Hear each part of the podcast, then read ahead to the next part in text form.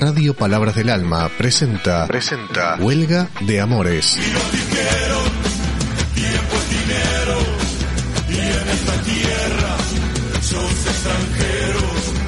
Un programa para acercarnos a los pueblos originarios y a la historia y el presente de América Latina. Huelga de Amores. Conduce Juan Domingo Cabrera. La historia escrita por vencedores hacer callar a los tambores. Huelga de Amores.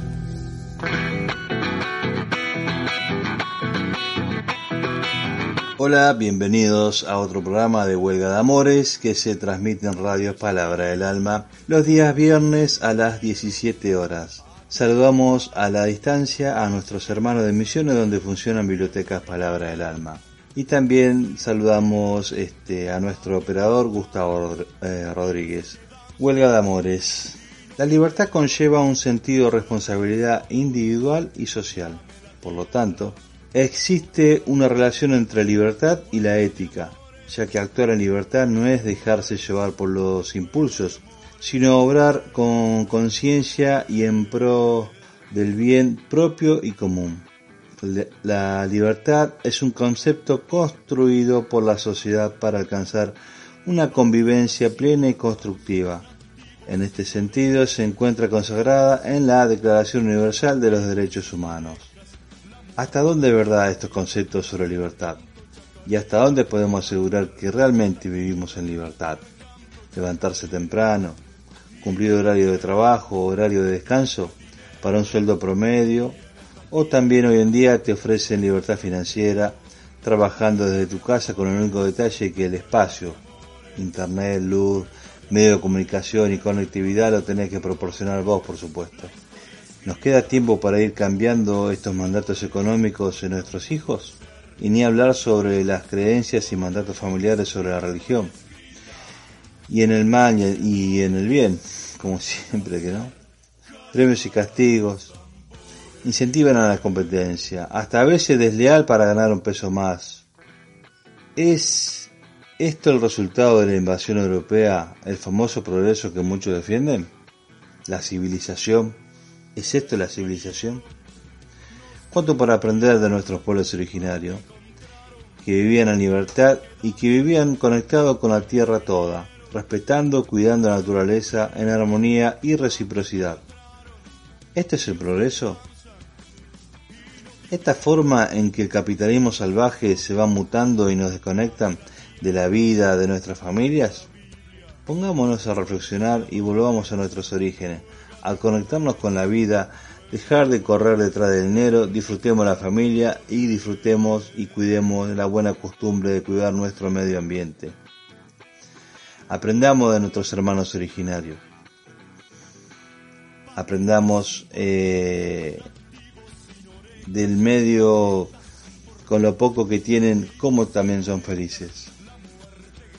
Aprendamos, tenemos mucho para aprender y concentrémonos porque estamos muy distraídos en el individualismo actual, que el famoso capitalismo también pregona y nos mantiene individuales y que, quieren que para su propio beneficio que hagamos buenos méritos, como ellos dicen, para ser mejores.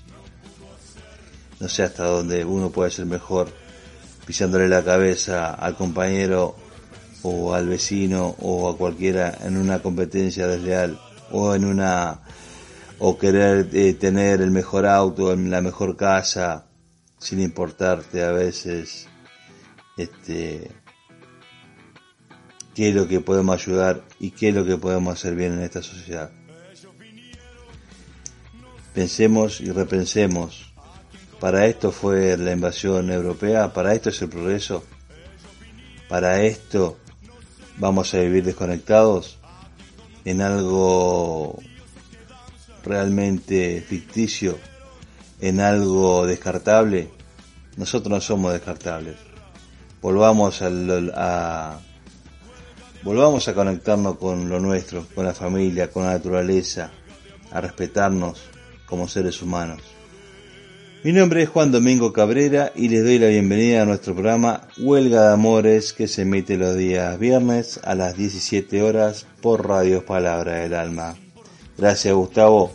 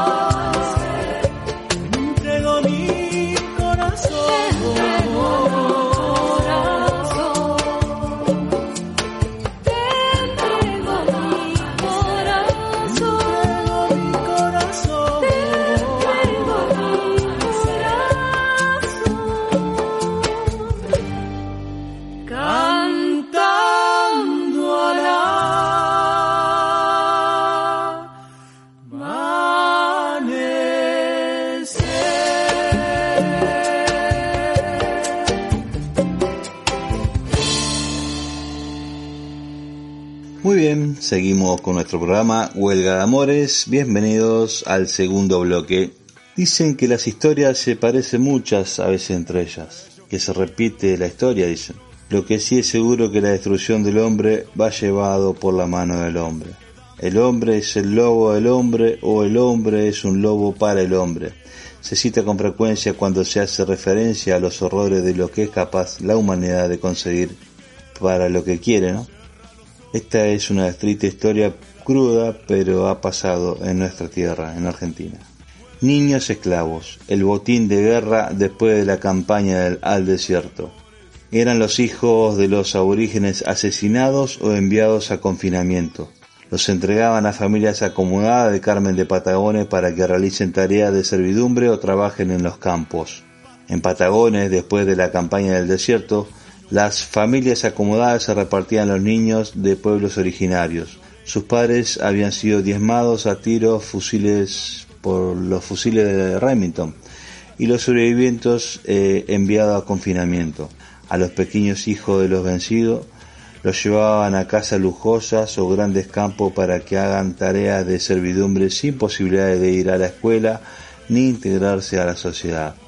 La ventana abierta a este drama es producto de una revisión temporal realizada por el Museo Histórico Emma Nossi de Carmen de Patagones. Con los antecedentes, sus investigadores armaron la muestra denominada Botín de Guerra.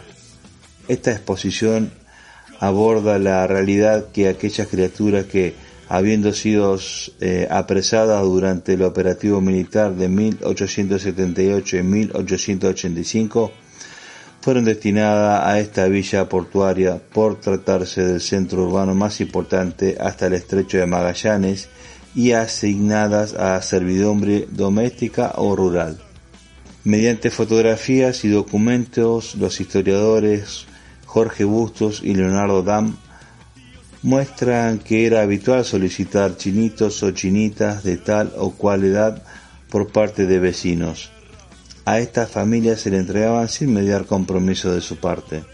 Un sector del archivo histórico del museo guarda documentación de distintos grados de organización que fue rescatada en diversos organismos oficiales por Emma Nossi, anterior directora y fundadora de esta institución con el tiempo la información que tenían se puso en valor. El equipo de historiadores y técnicos ordenaron con cierta dificultad la cédula del registro de vecindad, primero censo de la Argentina. El paso inicial fue organizar las cédulas correspondientes a 1887, que cuenta que con un total de 450 unidades. El padrón extraído indica que la existencia de 104 niños indígenas distribuidos entre los vecinos de una población que no alcanzaba los 2.000 habitantes. Bustos señala a Río, a Río Negro que si bien hay muchas fuentes cruzadas que llegó a conclusión de un botín de guerra, cuando accedieron a cartas de algunos vecinos. Recuerda el sacerdote Raúl Entraigas, uno de los biógrafos del Monseñor José Fagnano, que en 1880 comenzó a misionar en la Patagonia. Los boletines salesianos, eh, salesianos reflejan una situación de esclavitud. También fueron analizados por otros investigadores como Ana María Andrea Nicoletti e Iván Fresia. De las vivencias de Fagnano, quien llegó a formar una orquesta con una docena de niños aborígenes y recuperados para la historia regional. Se supo que el expedicionario al lago Nahuel Huapi, el general Conrado Villegas, nunca cumplió con los pedidos de que se, de que se eduquen a los niños aborígenes en las artes y religión.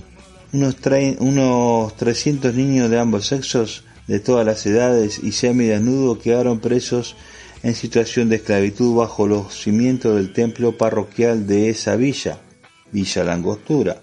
Los documentos contienen una anécdota eh, desgarradora. Acreditan que los soldados por orden de Villegas penetraron en la iglesia de Patagones donde estaban presos. Arremetieron contra las cautivas indígenas y le arrancaron a sus hijos con violencia. Lo, eh, lo distribuyeron a los que pidieron y a los oficiales para que los esclavicen. 104 niños indígenas, según el padrón de la época. 2.000 habitantes era la población entre los que fueron distribuidos el estudio de Bustos y Dan determina que estos niños con el correr del tiempo olvidarían sus verdaderos nombres, el rostro de sus padres, sus hermanos, los juegos y las travesuras en la toldería, observaban sus autores. Entienden que la sociedad toda pareció olvidarse de ellos y su destino. No obstante, más de un siglo después, volvimos a saber de ellos gracias a las cédulas. Para Bustos, este trabajo sucio guarda una similitud con lo acontecido en la última dictadura militar y el robo de bebés. Cruda pero real la historia que se repite una y otra vez en Argentina. Espero que nunca más, como dice, ¿no? Eh, la pregona de la última dictadura. Muy bien, cerramos este bloque con un temita musical. Gracias Gustavo.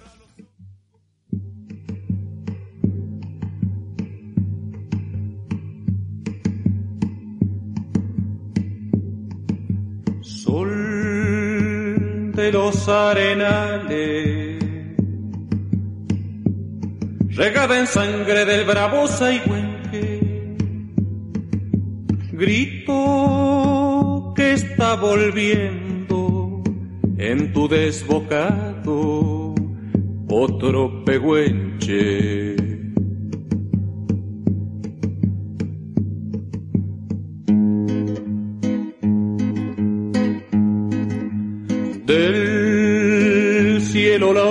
La noche se oye del viento la serenata. Tu voz la luna prende en la negra simba de mi araucana. Aguas que van quieren aguas que van quieren volver, río arriba del canto aprendido, Neuquén, Quimei, Quimei, Neuquén.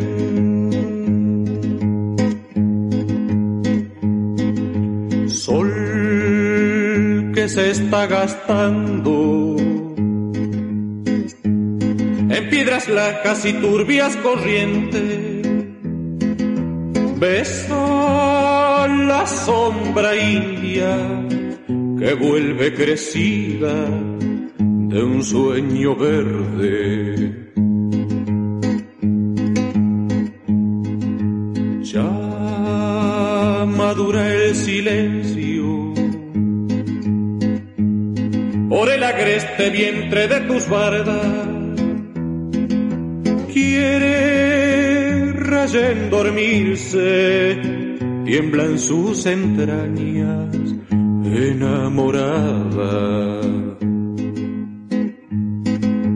Aguas que van quieren volver, aguas que van quieren volver, río arriba del canto aprendido, Neuquén.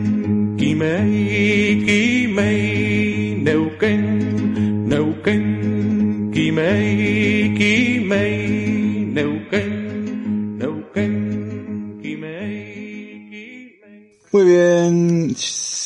llegamos al tercer y último bloque del programa de hoy, Huelga de Amores, que se transmite los días viernes a las 17 horas a través de Radio Palabra del Alma.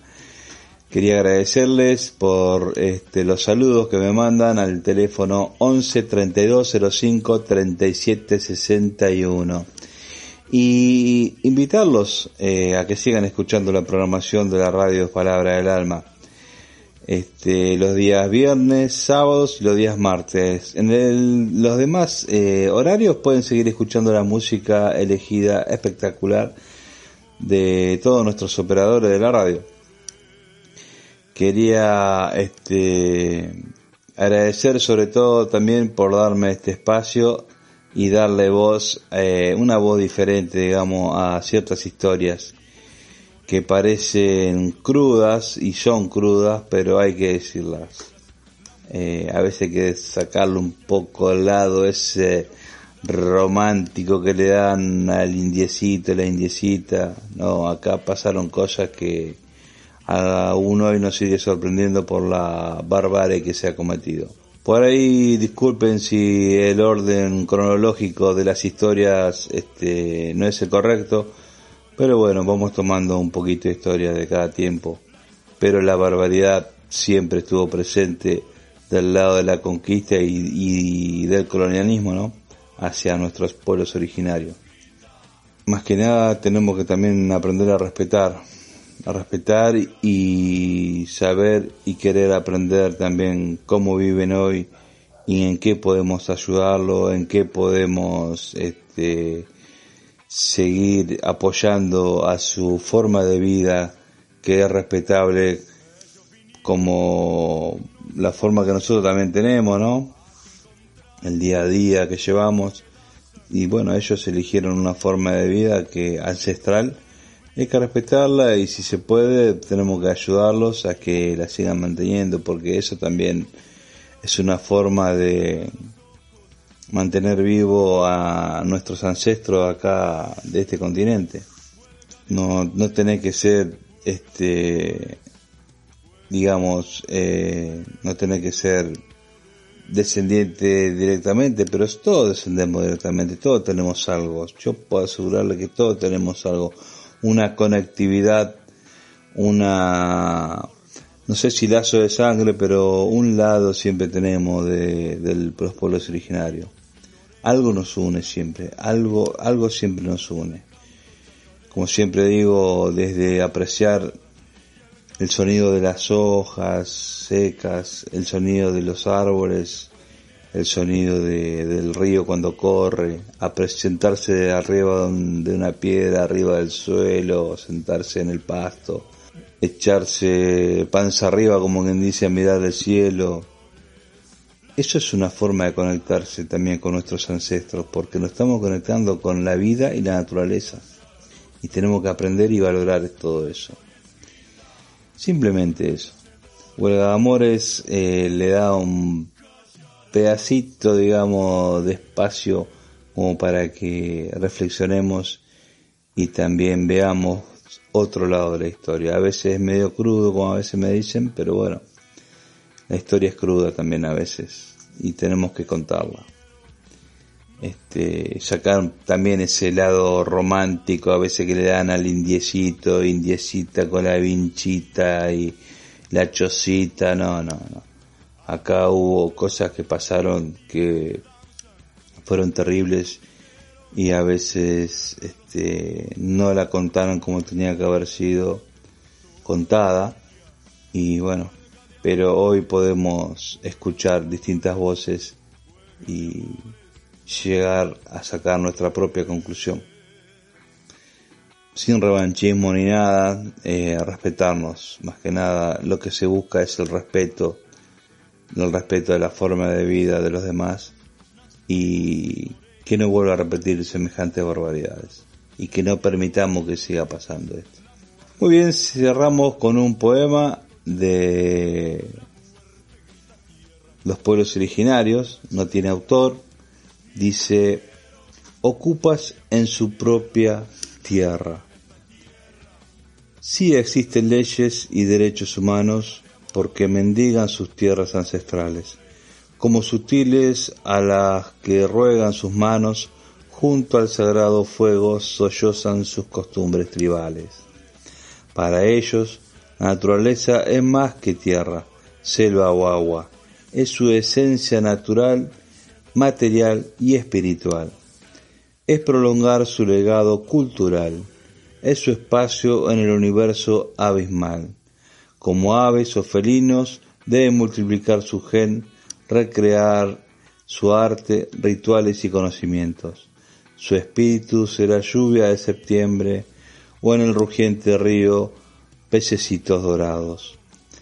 Se sienten ocupas de sus propiedades, que la brisa del monte ilumine su, a los jueces. Desde hace centurias su calvario estremece sus derechos mil veces pagaron con creces. Autor anónimo. Muy bien, los espero la semana que viene y le damos gracias también a nuestro operador Gustavo Rodríguez.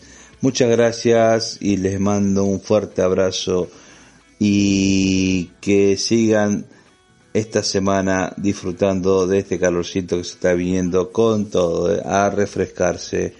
Muy bien, buena semana para todos. Chao, chao.